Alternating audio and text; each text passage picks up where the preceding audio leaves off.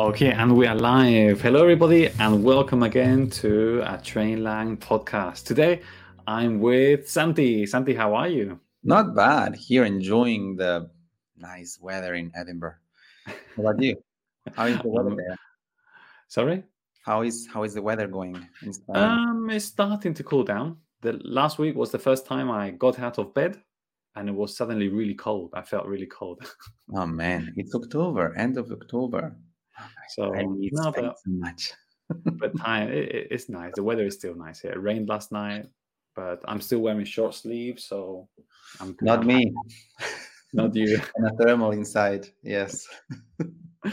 Okay, good. So today, Santi, what are we going to talk about today? We're gonna talk about uh, hypothetical situations, and we will use the second conditional. We will ask questions, answer questions with it, give advice to people, to each other. In this case, because we're just you and me, so we will give advice using the second conditional. That's good. So, second conditional, it's hard to find a topic where we can practice this if it's not having a conversation where we might ask some hypothetical questions or sometimes maybe a bit silly questions, you know. Um, but that's what we're going to do. Santi, what is the structure? Let's start with the structure. What is the structure of second conditional? Very good. It has two clauses, like all the conditionals. The first one with if and past simple, and then the second uh, clause. We know that in between first and second clause we put a comma. We would use would or wouldn't and the infinitive. Perfect. So remember that the if clause is the situation, kind of the what can change, the variable. Okay, and then the would, the end result. Um, okay, so remember, zero conditional is always true. Then first conditional is probable. It can be true, not always, but it's very probable for it to be true. Second conditional, sometimes true, very improbable. Okay, uh, hypothetical, never, and also advice. Okay, so they go from from being very probable, it's always going to happen. It can happen, very probable, and then now we're moving on to the next level. Okay, uh, I have another question. When we use the verb to be to give advice, for example, if you were me, if you were me, What would you do? what would you do? Um, what do we need to remember about this one? Second So this is very interesting because um, with this, um, in the second conditional, we will use where. So if I wear you, if you wear me, if she wear him. So always where. We will not use was, even if it looks like it should grammatically, but in this case, it doesn't. huh? So it's, like an exception. When we use the second conditional, where, not was.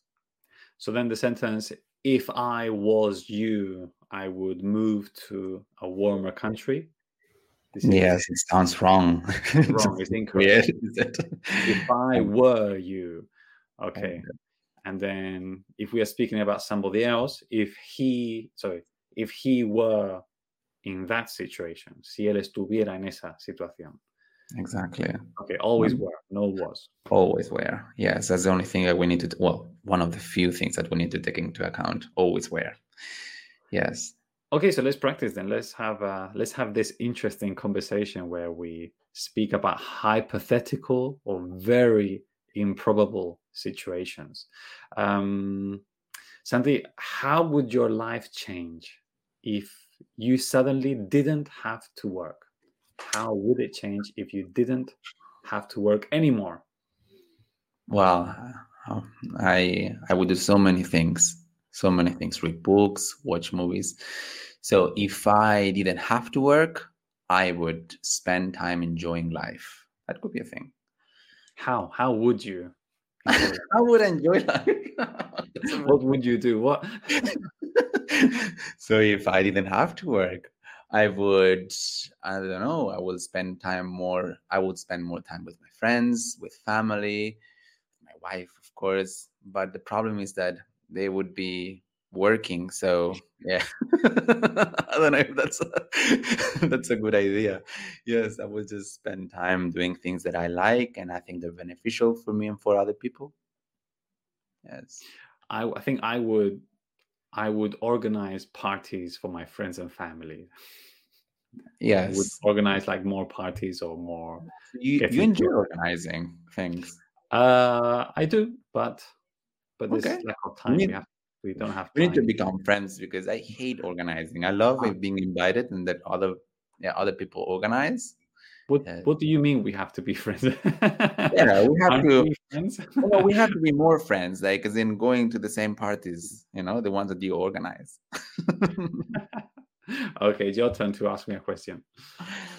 okay. So, if you could have any job in the world, what would it be? If I could have any job in the world, what would it be? I think if I could have any job in the world, I would choose something to do with studying marine life. Really? A biologist? I think so. Because being on a boat all day, being able to swim in the water, swim with uh, I don't know, swim with sharks or other animals, incredible animals, that must be really impressive. And then everywhere near the beach is much nicer for me than inland. So I think a biologist studying animals, sea life, That's very. I would never thought of this. You know, islands. you know, have I have I ever told you that I lived in a boat for a year? no, did you? Yes. We we bought a little yacht and we lived three of us, you know, three friends in a boat.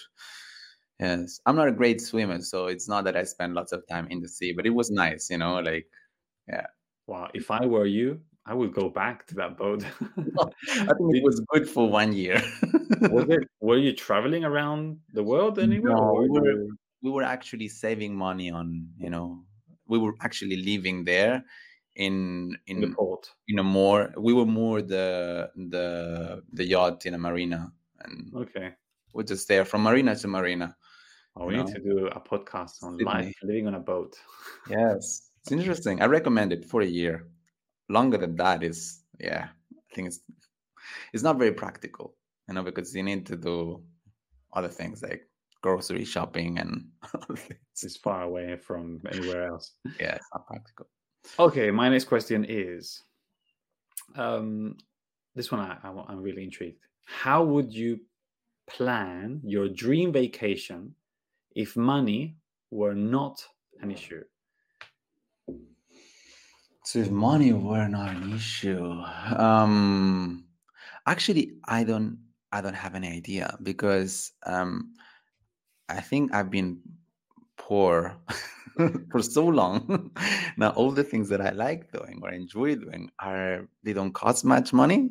And but the reality is that i don't i do that because when i'm spending money i feel bad about myself you know i think i shouldn't be doing this. So if i didn't have to worry about money probably i would go to mm, yeah more expensive places expensive restaurants and expensive but I can't imagine myself doing that. I think this is a dangerous exercise, um, Stefan. I prefer not to think about this.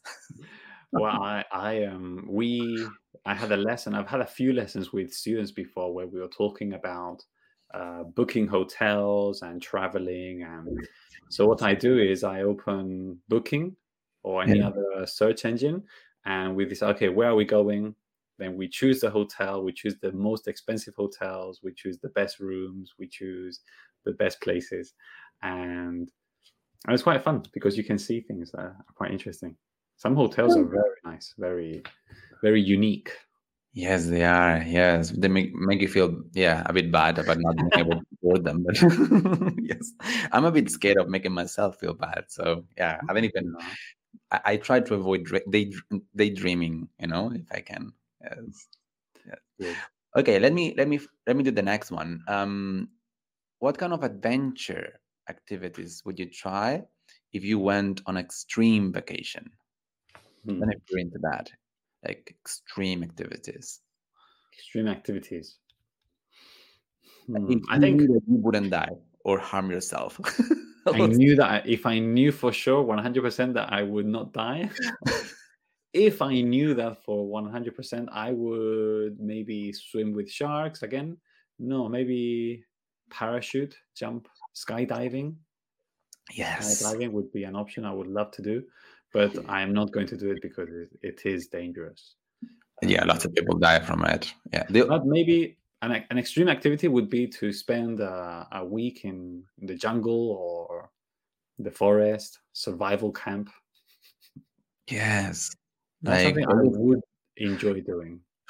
okay. You like surviving. Yes. Okay, I've got a question I think is perfect for you. What would be your perfect way to spend a rainy day? Okay, is it, but it's not a rainy normal rainy day. It's it's a bank holiday. You don't have to work. Um, Hmm. You are at home. What would you do? What would be the perfect way to spend that day? You can't go out because it's raining a lot. Uh, What This may sound this may sound like I'm a bad person, but like you know, when it's raining a lot and it's a sudden rain, like this kind of summer rain, and you are at home, cozy, warm, with maybe a cup of tea or something, and you look through the window and you see people getting wet without umbrellas, running for their lives, you know. Um, yeah, this sounds terrible, but I think it's the best way to enjoy rain, you know, uh, inside, you know, to see other people getting wet. I think it's, I don't know. There's a word I think in, in German for that. It's called Schadenfreude. Like when you see people like suffering, and you are not. and you enjoy, you know, that this like gives you some kind of pleasure, you know, by proxy. Yeah, I'm I'm not a very good person. I think there's something wrong with me, but I thoroughly enjoy that. Yeah, seeing people I wet. guess it's good. Good Yes, way to spend a rainy day. I shouldn't be so honest in this podcast. You've been extremely honest in this podcast. and I think Schadenfreude is not right, right? Like if someone can correct me in German, like please do. Yes. okay, perfect. So it's your turn to ask me a hypothetical question or situation. Um, so um, okay, this is more. I think we all in the same generation regarding internet access and mobile phones. But how would your life change if you lost access to the internet for a week? oh wow, how would my life change if I lost access to the internet for a week? It would change dramatically. Um, Wouldn't you Uh, be able to work, for I example? wouldn't. I wouldn't be able to work to start. That's a Which is like the start. That, that's good. I wouldn't be able to work, and I, I would tell my boss. I, I wouldn't be able to tell my boss either. Maybe I, I would be able to phone him. Um, but I think I would, I would de-stress a lot. At the end, I would. I think I would stress, stress out a lot at first, and then as the days go past of it's not too bad. I think I would relax. Um, once I accept the fact that I can't watch anything on TV. Mhm. Well, I don't watch TV. I watch things on the internet also. Yes. Uh, This is a word that the Zoomers use, which is social media detox. And I think this sort of applies like when you spend some time without internet or without, like yesterday, I, I forgot my mobile phone at home and, and I don't need it because my wife has one. So, but at the beginning, it's a bit awkward because you need things. You feel naked. You feel like you, yeah, you're vulnerable. And then you feel so liberated. Maybe like going naked, you know, at the beginning, maybe you feel exposed and then you think, oh, actually, I didn't need so many clothes. You know? Is fine. Ah, that's so funny. Okay, next one. Let me find a good question for you. Um, this one. If you had the ability to time travel, where would you go back in time? If you could time travel, where would you go in history? I really like history, but let's be honest. Um, people die very young, mm, lots of sicknesses, no medicine, no advances. So if I could time travel, I would just stay where we are, you know? Really? Uh, what, what if what if it would be like just go for a week and come back? for a week. Um, Do you think you might get killed if you time traveled? I think as a man, as a man, um, we have more options. I would say the '60s were very good. You know, like Mad Men era, like everything was so so good for us and easy, uh, and the music was fine and everything was great. The '60s were 60s? really good. 60s mean- were quite smart. Yes, smart but you know, I'm a white person, man. If you, if I was a woman or I was belonging to any minority, I would never go to the 60s ever. But yes, so as a white male, the 60s 60s. And I know this doesn't sound like, oh wow, Egypt or Babylon or whatever, or you know, Israel or, but I think the 60s were quite good, were quite interesting in in the United States or in Europe. Could be, could be nice. Mm. I don't was uh-huh. going to say, I was going to say Egypt. just to know. just to see it would, would have been. But maybe you die within a week. You never Yes, know. I would. I probably would get killed. I don't know. You're risky, like the sharks. You know, I didn't know that about you. I'm risking my conversations, but then in daily life, I just want to survive, like to keep living, to keep saying this, you know, rubbish. Okay, so now let's move on to the next part of second conditionals, where we are asking for advice. Okay. Okay, so let's maybe start with a situation. Um, for example, if I, um, Santi, I want to change my, I don't know, I want to change my, my hairstyle. I want to change my hairstyle, Santi. Um, how would what what would you do if you were in my situation? So if I were you, I would grow it longer Uh huh. because changing your hairstyle when it's short, it's almost impossible. Just just wait. Just wait for a couple of months, then you ask me again. So if I were you, I would just let it grow and ask me again. okay, and um, okay, so you don't wear glasses, do you? I wear glasses because they make me look smart, but I don't really need glasses. Like they Okay. have very minimum. So I just use them. Well, I need them when I'm looking far away and I need to look at people. Um, so then I need glasses for far away to, to look far away. But but in my daily life, I don't need them really. Okay, because I'm thinking of getting eye surgery to take off my glasses. I hate wearing glasses. Um, would you get eye surgery if you were in my situation? I definitely would, yes, because it feels so nice not wearing. So if I were you, I would definitely have um, eye surgery. It's because it's it's good to have the choice of wearing them or not wearing them. looking smart or not looking smart in exactly. But when you have to wear glasses, yes or yes, then yes, not having a choice is not a great thing.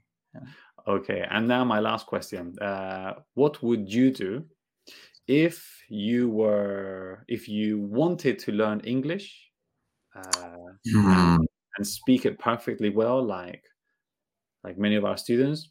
Yes. What would you do? you're not like us but yes of course if i if i wanted if i um if i wanted to learn english i would go to the to the best uh, uh, language school english language schools specifically and that i found it's trainlang and you could find lots of different uh, different um, tools that will help you or would adapt to your needs to, to your learning needs.